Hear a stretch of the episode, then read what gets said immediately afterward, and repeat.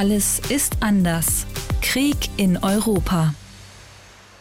Hallo, wir sind Christine Hartauer und Alina Braun. Und wer diesen Podcast regelmäßig hört, der kennt uns beide schon. Wir sind Journalistinnen beim SWR. Christina hat ukrainische Wurzeln und ich selbst habe russische Wurzeln. Wir beide gehen in diese Podcast-Folge mit ähm, ziemlich gemischten Gefühlen, Gefühlen von Trauer, von hm. Wut und bei mir auch so eine ganz große Hilflosigkeit. Ja, wegen der vielen grausamen Bilder aus Butscha. Die spuken bestimmt bei ganz vielen von euch gerade im Kopf rum und ja, sind für mich persönlich auch echt schwer zu verarbeiten. Ja, so es mir genauso. Diese Bilder sind einfach nur schrecklich. Man kann das, glaube ich, gar nicht anders sagen. Man sieht auf den Fotos hunderte getötete Zivilisten in Butscha. Das ist ein Vorort von Kiew. Mhm. Und nachdem sich die russischen Truppen von dort zurückgezogen haben, ist eben klar geworden, wie die Menschen dort gelitten haben. Es gibt Augenzeugenberichte, internationale KorrespondentInnen waren dort und die berichten zum Beispiel von Frauen, die vergewaltigt worden sind, Menschen, die gefoltert und hingerichtet wurden. Man weiß nicht, wie viele Menschen in Massengräbern verscharrt sind, wie viele Tote es insgesamt gibt. Das ist alles noch unklar und muss auch noch aufgeklärt werden. Was es aber gibt, das sind zum Beispiel Satellitenbilder, die zeigen, dass die Leichen dort schon länger liegen und nicht erst dorthin gelegt worden sind, mhm. bevor die Truppen abgezogen sind.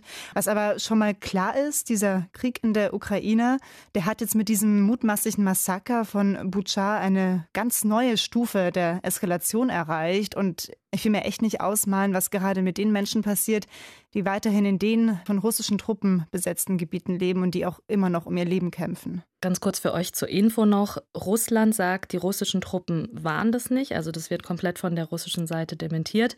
Und in einer UN-Sondersitzung, da sagte der russische UN-Botschafter, das sei eine, Zitat, inszenierte Provokation und dass dann noch Beweise vorgelegt werden sollten.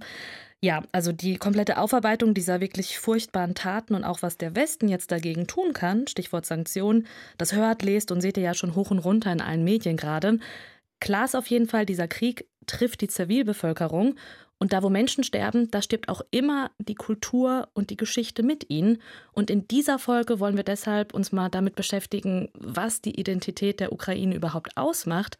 Also wir wollen mal verstehen, was dieses Land, dem gerade so schreckliche Dinge passieren, im Kern ausmacht. Was alles diese Identität ausmacht, das hat mir ein Foto aus Bucha ziemlich klar gemacht.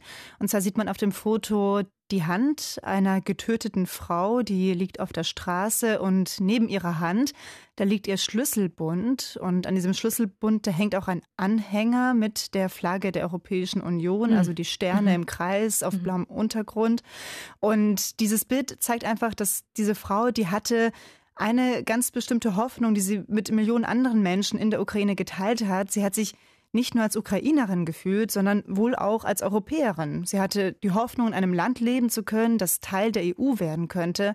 Und wenn wir uns jetzt in dieser Folge die ukrainische Geschichte ansehen, dann gehen wir erstmal ganz weit zurück in die Anfänge der Geschichte, aber wir schauen auch auf die jüngere, auf die neueste Geschichte und dann natürlich auch auf die Maidan-Proteste. Und dass es gerade nach diesen wirklich schlimmen Kriegsverbrechen in Butscha so wichtig ist, mal zurückzublicken, das hat uns auch die Künstlerin Nadja Kabi-Linke gesagt. Ihre Mutter ist Ukrainerin, also sie hat ukrainische Wurzeln und Nadja ist als Künstlerin wirklich international immer unterwegs, aber sie gibt ganz regelmäßig, beziehungsweise jetzt gab, Kunstausstellung in Kiew. Und sie hat Folgendes gesagt. Durch dieses Horror, also die, die volle Tragödie, gibt es trotzdem Lichtpunkte. Und damit zum Beispiel, dass endlich mal die ukrainische Identität, Land und Kultur und alles wird in Europa auch wahrgenommen. Die Geschichtsschreibung muss man jetzt zurückgucken weil es gibt viele Fehler. Es wird einfach alles blind übergenommen von den Russen, ohne viel nachzudenken. Also Nadja Kabi-Linke meint hier, dass dieser Krieg auch eine Chance ist, um endlich mal vieles richtigzustellen und auch die Ukraine richtig wahrzunehmen und zu verstehen. Denn mhm. zu der Identität eines Landes, da gehört ja auch vor allem Dingen ihre Geschichte. Ja. Und um die zu verstehen, da fängt man am besten mal ganz vorne an. Ja, und um ganz vorne anzufangen, da fangen wir mit einem Meme an. Ich weiß nicht, Alina, ob du das vielleicht auch gesehen hast. Hm. Das war in den ersten Tagen des Kriegs in der Ukraine, da ist es viral gegangen. Ich beschreibe es dir mal. Mhm. Man sieht zwei Reihen von Fotos, eine untere und eine obere Zeile. In der unteren Zeile, da sind vier Fotos, die immer gleich sind. Man sieht da einfach einen Wald. Mhm. Und unten drunter steht dann immer Moskau mit den Jahreszahlen 996, 1011, 1070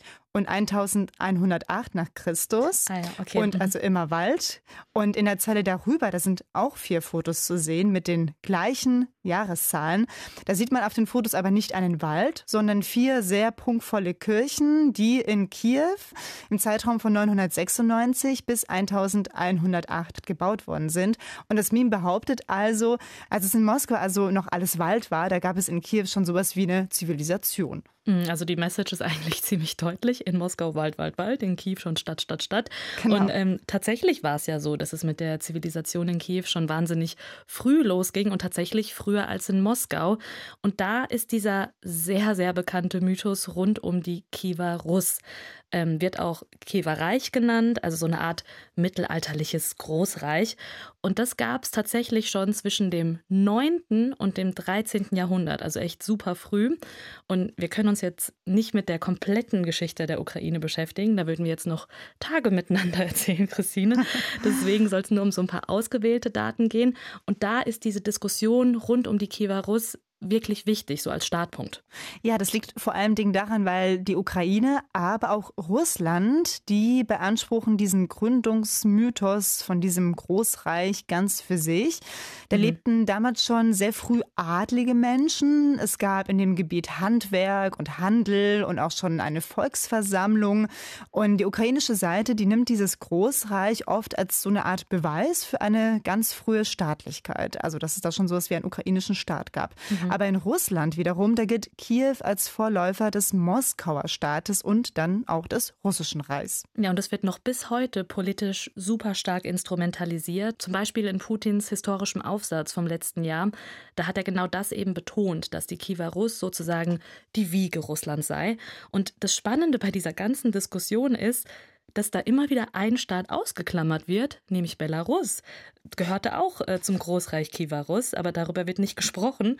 Und da haben wir mal einen Historiker gefragt, inwiefern die Ukraine und Russland die Kivarus überhaupt für sich beanspruchen können.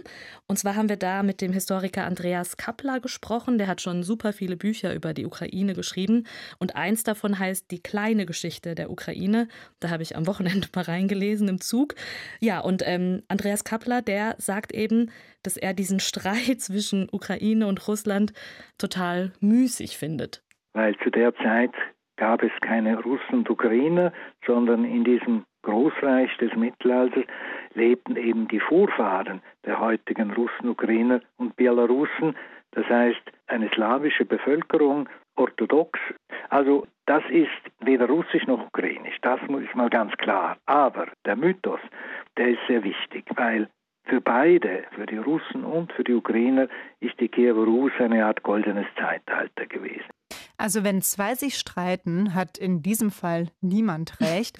aber, aber spannend ist auch, dass diese Diskussion über die Kiewer-Schuss, die kam erst im 19. Jahrhundert auf, als sich nämlich ukrainische Historiker darüber geärgert haben, dass Russland jahrhundertelang einfach behauptet hat, das sei eben die goldene Wiege Russlands. Und dieses Narrativ, diese, diese Geschichte, das hat dann am Ende die ganze Welt einfach übernommen. Mhm. Und auch in deutschen Geschichtsbüchern, da stand dann einfach Altrussland zum Beispiel. Beispiel.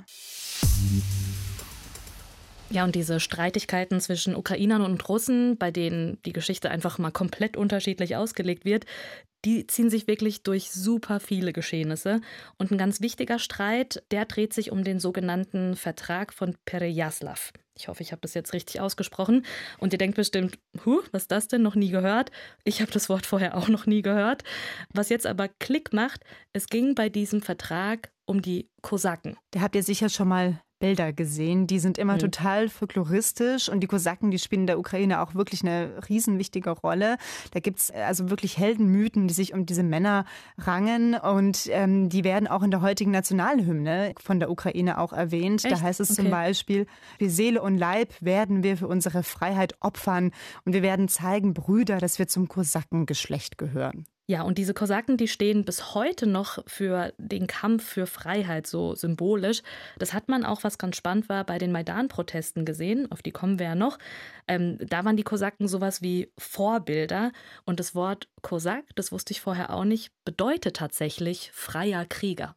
So werden die auch immer dargestellt in Bildern, aber auch es gibt auch historische Fotos von denen und dann sieht man sie auch immer so mit Pfeil und Bogen auf einem Pferd durch die Steppe reiten und die haben eine ganz markante Frisur, nämlich ist ihr Kopf im Prinzip glatt rasiert, aber sie haben ganz wichtig mitten auf dem Kopf einen langen Flechtzopf, der beim Reiten natürlich keck durch den ja durch den Wind äh, aufgeweht wird.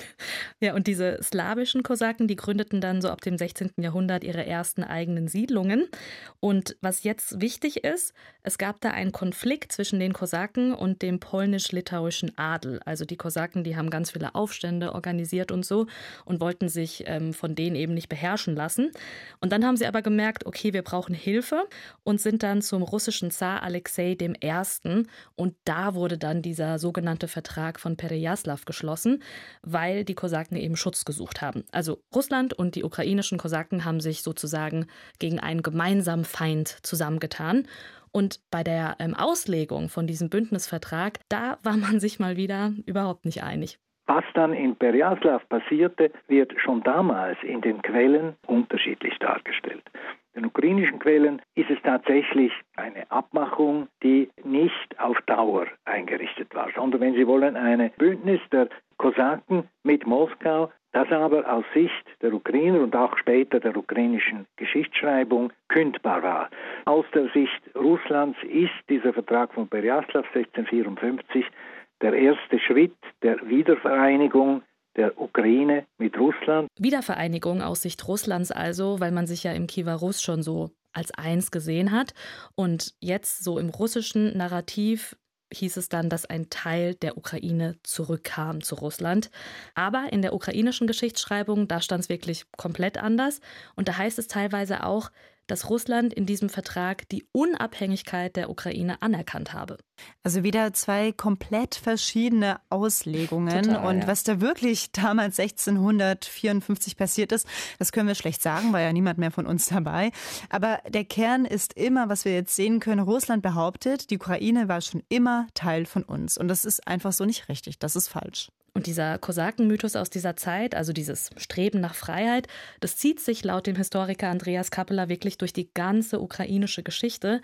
Und was ich dann ganz spannend fand, als ich die Künstlerin Nadja Kabilinke nach der Identität der Ukraine gefragt habe und vor allem auch, ähm, wie sich eben die Identität der Ukrainer von der der Russen unterscheidet, da kam sie von sich aus gleich sofort auf die Kosaken zu sprechen. Der Kern, Kernunterschied, ich würde sagen, das ist in der kosakische Seele die Ukrainer sind ein freies Volk und diese äh, nomadische, freie, es ist wirklich im Körper drin.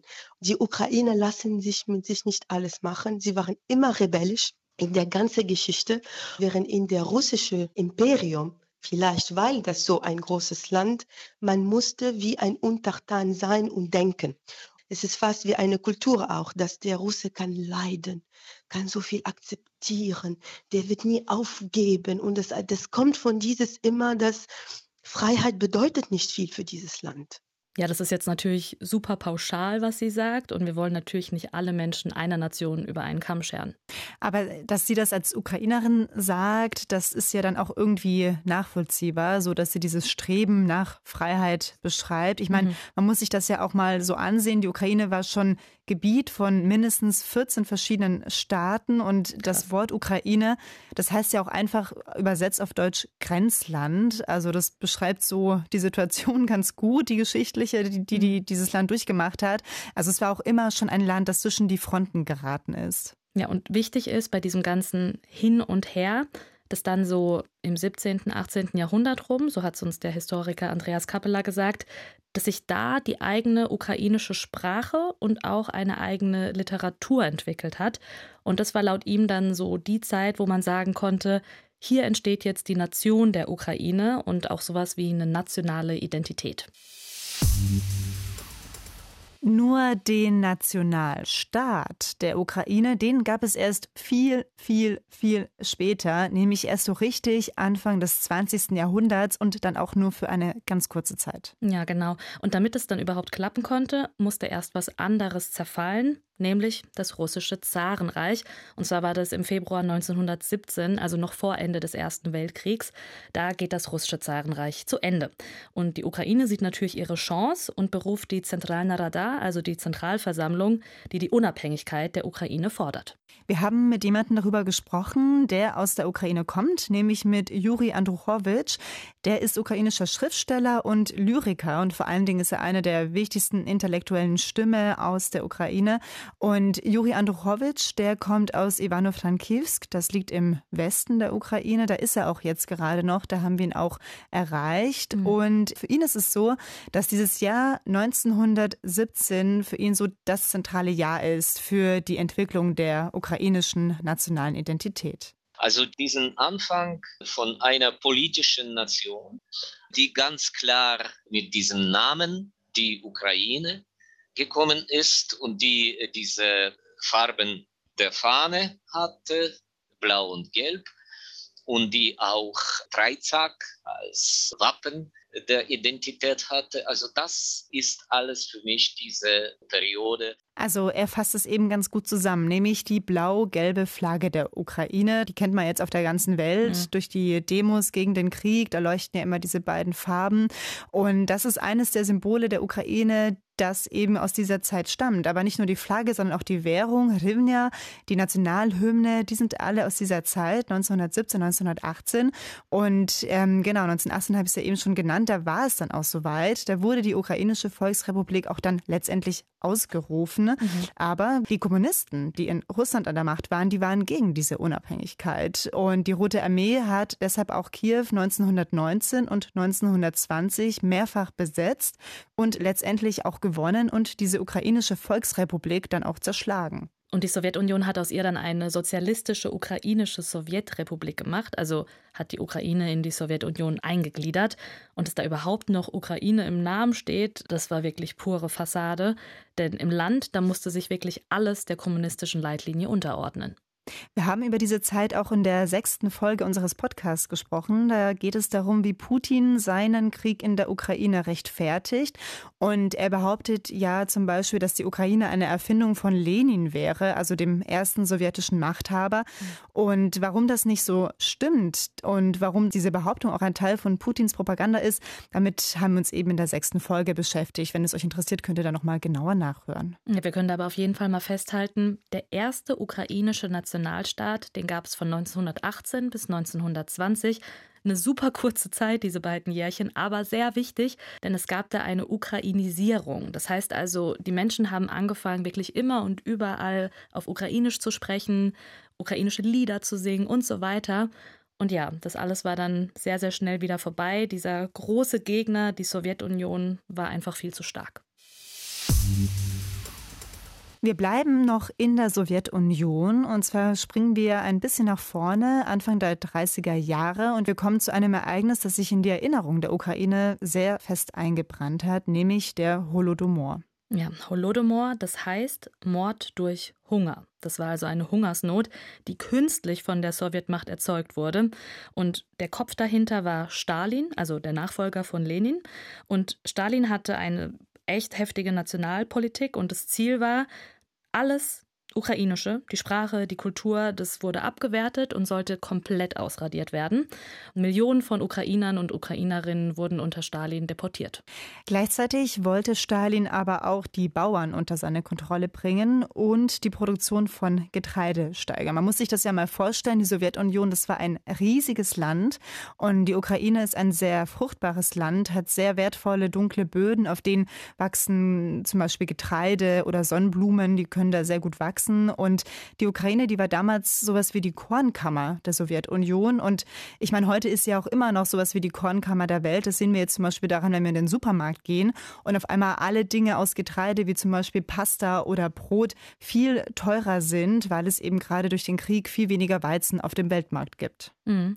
Ja, und was dann passiert ist, ist, dass die Bauern ihr komplettes Getreide zwangsweise an den Staat abgeben mussten. Also das nannte man Zwangskollektivierung. Und dadurch hatten sie selbst natürlich so gut wie nichts mehr zu essen. Sie hatten keine Vorräte, sie hatten keine Saat, um für sich selbst Getreide anzubauen. Und sie wurden mit Waffen von ihren eigenen Feldern vertrieben und ja, die kompletten Lebensmittel wurden einfach beschlagnahmt.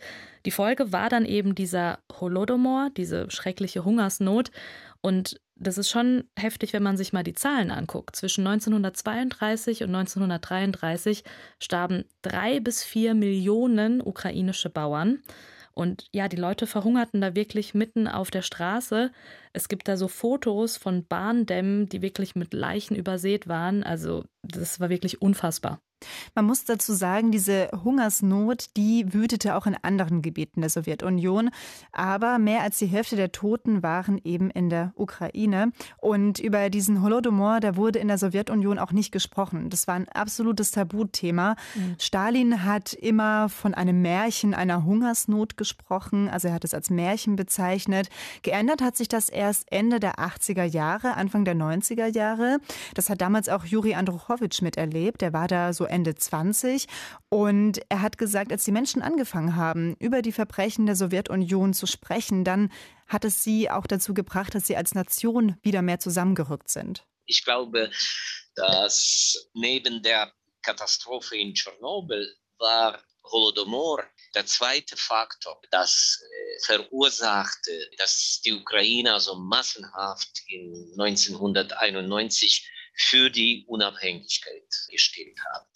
Zu dem Zeitpunkt war das schon ein sehr, sehr lautes Thema. Anfang 90er konnte man alle Dokumente veröffentlichen, alle privaten Dokumente, also das bedeutet auch die Erinnerungen, die Tagebücher von Zeugen. Es gab so eine Lawine von solchen Materialien. In der Ukraine ist es auch so, dass das Parlament den Holodomor als Genozid anerkannt hat, also als Völkermord. Das bedeutet, dass anerkannt ist, dass diese Hungersnot gezielt gegen ukrainische Menschen gerichtet war und dass Stalin die Absicht gehabt habe, die Gruppe von Menschen ganz oder teilweise zu vernichten. International aber wird es sehr unterschiedlich gesehen, ob man diesen Holodomor jetzt als Völkermord bezeichnet oder nicht. Was aber viele Forscher sagen, ist, dass diese Hungersnot ein Verbrechen gegen die Menschlichkeit war. In Russland aber sieht man es wieder ganz anders. Da wehrt man sich absolut, diese Hungersnot als Völkermord anzuerkennen. Ja, und wir haben ja am Anfang der Sendung auch kurz über die Toten von Butscha gesprochen. Da geht es jetzt auch schon um die Frage, ist das ein Genozid, also ein Völkermord, oder sind das eben Verbrechen gegen die Menschlichkeit? Da laufen jetzt, wir haben es ja schon gesagt, sehr viele Untersuchungen, zum Beispiel auch von Amnesty International. Die sollen dann eben zeigen, wie man das juristisch einordnen kann und am Schluss womöglich dann auch bestrafen kann. Der Schriftsteller Juri Andruchowitsch, der hat es ja gerade schon angesprochen, nämlich dass der Holodomor und Tschernobyl seiner Meinung nach die Unabhängigkeit der Ukraine im Jahr 1991 vorangebracht haben. Mhm. Er hat äh, mir erzählt, dass für ihn der Sommer 91 und die Monate danach, also der Herbst und der Winter, dass es für ihn eine total bewegende Zeit war. Mhm. Er war da selbst 31 Jahre alt, hat gerade in Moskau fertig studiert und ist wieder zurück in die Ukraine gekommen. Er war damals damals schon ein junger und bekannter Poet, wie er selbst gesagt hat. Und dieser junge Poet, der war auf einem ukrainischen Musikfestival in Saporizhia Ende August mhm. im Jahr 91. Und dort hat er dann von den ersten Gerüchten gehört, nämlich dass es einen Putsch gegeben haben soll gegen den damaligen Staatspräsidenten Gorbatschow. Und diese Nachricht, das war ein ziemlicher Schock für ihn. Ja, verständlich, weil Gorbatschow, also für euch, das ist der mit dem ziemlich auffälligen roten großen Muttermal auf der Stirn und dem Kopf, ihr habt das Bild bestimmt jetzt alle vor Augen, der stand für eine demokratische Sowjetunion. Also die beiden Wörter passen natürlich überhaupt nicht zusammen, aber zumindest für eine demokratische Entwicklung. Und dass es da jetzt einen Putsch gerade gegen ihn gab, da haben sich ganz viele Ukrainer natürlich gedacht, oh Gott, oh Gott, oh Gott, jetzt gibt es wieder einen Rückschritt in der Politik. Und das wollte man natürlich nicht. Und deswegen gab es gleich am nächsten Tag nach diesem Putsch eine Erklärung von der Ukraine, dass sie von der Sowjetunion unabhängig werden möchte. Sie hat dann ein Referendum vorbereitet, damit die Bürger und Bürgerinnen auch noch mal selbst entscheiden konnten, ob sie diese Unabhängigkeit auch wirklich wollen. Und ja, man kann sagen, es war sehr deutlich, dass die Ukrainer und Ukrainerinnen das damals wollten. Daran erinnert sich auch noch Juri Andruchowitsch. Am 1. Dezember gab es ein äh, ukrainisches Referendum, wo, glaube ich, so etwas wie 93 Prozent für die Unabhängigkeit gestimmt haben. Also diese Zeit ist für mich eine der besten in meinem Leben. Ganze Herbst 91. Es ging um die Vorbereitungen zu diesem Referendum. Ich war sehr aktiv dabei. Das war für mich auch die Möglichkeit, ab und zu meine Gedichte vorzulesen. Da gab es auch die ersten Präsidentschaftswahlen bei uns. Also das ging äh, beides zusammen und das ist natürlich total unvergesslich. Also ein historisches Ereignis damals am 1. Dezember 1991. Der erste Präsident der Ukraine, das war Leonid Kravtschuk, der hat sich dann wenige Tage nach dem Referendum mit dem Präsidenten von Russland, Boris Jelzin, und mit dem von Belarus, das war Stanislaw Schuschkewitsch, getroffen. Und die haben dann zu dritt die Auflösung der Sowjetunion beschlossen. Man kann also sagen, damals hat die Ukraine, haben die Menschen in dem Land ihr Ziel erreicht. Sie hatten mhm. endlich ihren Nationalstaat, die Ukraine Ukraine, so wie sie bis heute besteht. Aber die Frage ist, wie ging es denn Ihnen damit, so nach dieser langen Zeit in der Sowjetunion? Was hat es eigentlich mit der Bevölkerung gemacht? Das haben wir auch den Historiker Andreas Kappler gefragt. Ihr habt den ja schon vorhin gehört. Die neue Realität eines unabhängigen Staates verändert natürlich das Bewusstsein der Menschen sehr stark. Das ging nicht von einem Tag auf den anderen, weil die alten sowjetischen Denkmuster blieben sehr lange lebendig. Dennoch schon allein die Tatsache, dass die ukrainische Sprache äh, Staatssprache geworden ist. Das war das eine. Das andere ist, dass allein die Tatsache eben, dass man jetzt als Staat anerkannt wird, diplomatische Beziehungen hat, dass man eine Mannschaft zu den Olympischen Spielen schickt und so weiter, das stärkt das Nationalbewusstsein sehr stark. Und wie stark dieses Nationalbewusstsein ist, das hat man dann 2013, 2014 gesehen, nämlich beim Euromaidan, also den Protesten in Kiew. Viele von euch werden sich bestimmt daran zurückerinnern. Das war damals auch ja fast jeden Abend in den Nachrichten so die Headline. Wirklich die ganze Welt hat auf die Ukraine geschaut. Besonders auch, weil die Proteste ja dann irgendwann sehr blutig geworden sind. Das Ende von diesen Protesten war ja dann, dass letztendlich der damalige ukrainische Präsident Viktor Janukowitsch aus der Ukraine geflohen ist und mhm. es gab dann auch Neuwahlen. Und dass Janukowitsch abgetreten ist, ja, das wurde auf dem Maidan richtig gefordert und auch gefeiert.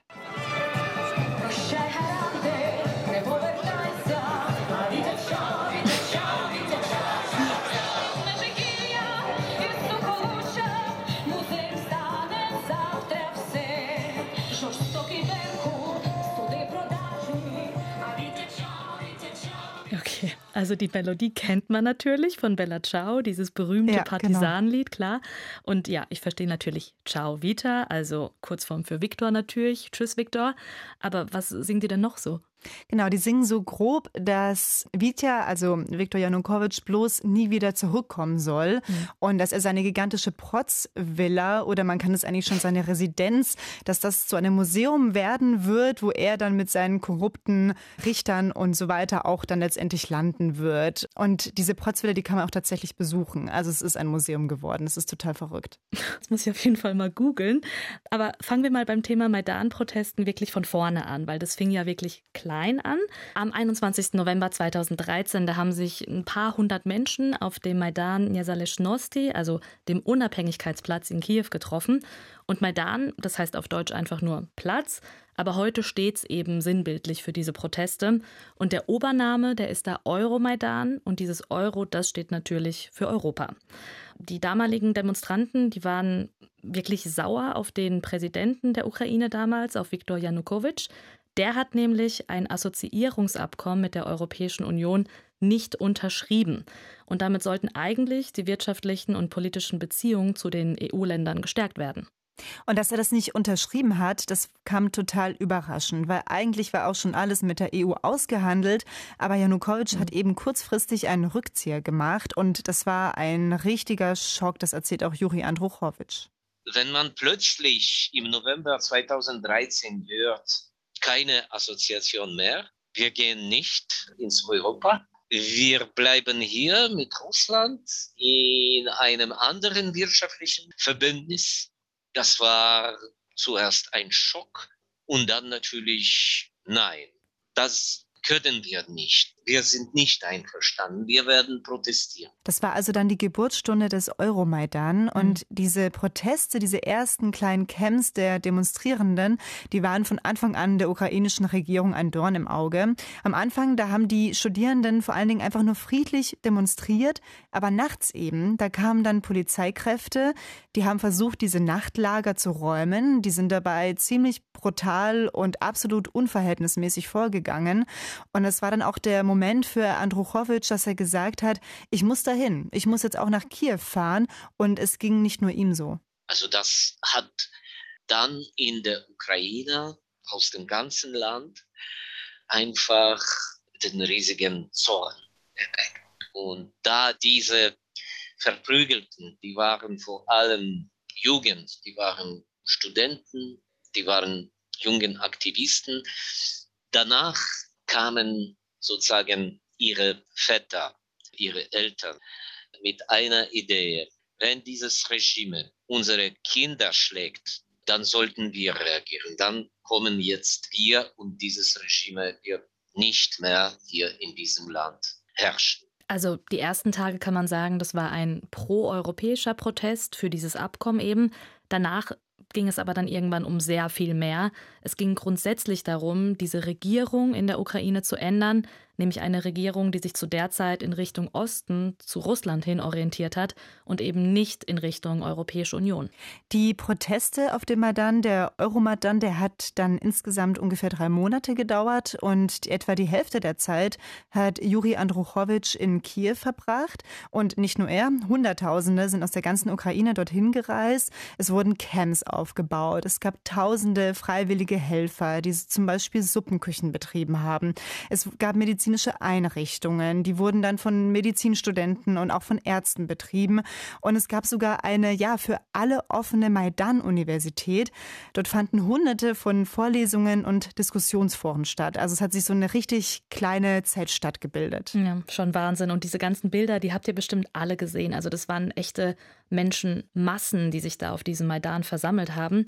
Und der Historiker Andreas Kappeler, den habt ihr ja schon gehört, der sagte zu uns, dass es super wichtig war, dass da so viele Menschen mobilisiert werden konnten. Es waren ja bis zu einer Million, die sich in Kiew auf dem äh, Maidan Nesalezhnosti, auf dem Unabhängigkeitsplatz versammelten. Es waren wirklich die größten zivilgesellschaftlichen Bewegungen, Demonstrationen in ganz Europa seit dem Ende des Ostblocks. Obwohl viele äh, Ukrainerinnen und Ukrainer aus den östlichen und südlichen Gebieten dem Maidan äh, skeptisch gegenüberstand. Dieses Bewusstsein, dass die Zivilgesellschaft etwas verändern kann, glaube, das war ganz wichtig, ist auch wichtig für den Widerstand von heute. Dieser friedliche Protest, dieser friedliche Widerstand, der hatte damals beim Euromaidan leider einen schrecklichen und blutigen Höhepunkt. Mhm. Am 18. Februar 2014, da hat die Polizei wieder mal versucht, den Maidan zu stürmen und dabei wurden Dutzende Menschen getötet. Dazu waren auch noch Scharfschützen im Einsatz, die haben weitere Demonstrierende erschossen und insgesamt sind bei den Protesten auf dem Maidan 100 Demonstrantinnen gestorben gestorben. Sie nennt man offiziell in der Ukraine Helden der himmlischen Hundertschaft oder die himmlischen Hundert. Also bis heute ist nicht komplett geklärt, wer die Schüsse damals befohlen hat. Ähm, war es Janukowitsch? War es Russland? Man weiß es einfach nicht. Was aber definitiv klar ist, ist so die Folge dieser ganzen Maidan-Proteste. Nämlich, dass Viktor Janukowitsch aus der Ukraine geflohen ist. Das Parlament hat ihn dann am 22. Februar für abgesetzt erklärt. Und danach gab es erstmal eine Übergangsregierung. Und die hat dann auch im März erste Teile dieses Assoziierungsabkommens mit der Europäischen Union unterzeichnet. Und das war ganz wichtig, denn damit war die zentrale Forderung des Euromaidans erfüllt. Die Frage ist auch, was ist vom Maidan geblieben, jetzt heute acht Jahre später? Mhm. Juri Andruchowitsch meint, eigentlich alles, was wir jetzt gerade, er sagt, in jeder historischen Minute erleben. Zum Beispiel die Wahl von Zelensky zum Präsidenten 2019, das sei schon so ein erstes Zeichen gewesen, dass die Ukraine eine Gesellschaft hat, die sich nach vorne verändern will, die sich nach vorne entwickeln will. Und das ist auch einer der wichtigsten Werte, den diese ukrainische Gesellschaft seiner Meinung nach vertritt. Es gibt nämlich Alternativen, die man wählen kann. Es gibt politische Alternativen in der Ukraine und diese Wahlen, die können auch die Macht im Land immer wieder neu verteilen. Und das ist ja auch ganz anders als in Russland keiner Diktator ist für die Ukrainer möglich. Und sollte es den Maidan nicht geben, das wäre anders. Wir konnten jetzt so ähnlich äh, wie Belarus sein, mit einem quasi Diktator, der so Marionette von Putin ist. Die Ukrainer zeigten, dass das keinesfalls ihre Wahl ist. Das sind alles, das sind die Folgen des Maidan. Jetzt haben wir sowas wie einen Bogen geschlagen zum Anfang unserer Folge oder vom Anfang unserer Folge hierher. Wir haben ja zu Beginn das Foto beschrieben von der getöteten Frau in Butscha mhm. mit dem Schlüsselbund, der neben ihr liegt, der diese EU-Flagge als Anhänger hat. Und dieses Foto hat mich auch so berührt, weil die Frau, die hatte ja eben diese großen Hoffnungen auf eine europäische Zukunft der Ukraine. Und diese Frau ist jetzt in diesem grausamen Krieg gestorben. Aber die Hoffnungen, dafür kämpft gerade noch das ganze Land. Das sagt auch Juri Andruchowitsch. Ich hoffe sehr, dass die Ukraine ein wichtiges Repräsentant der neuen europäischen Realität wird. Die Bestrebungen, ein Land aufs Neue zu bauen, das alles sehe ich jetzt als eine große Möglichkeit für Europa, für sich zusammen mit der Ukraine eine viel, viel stärkere Realität zu finden. Und dass es wichtig ist, das Land neu aufzubauen und vor allem dem Land endlich mal sowas wie Stabilität zu geben, das findet auch die Künstlerin Nadja Kabi-Linke.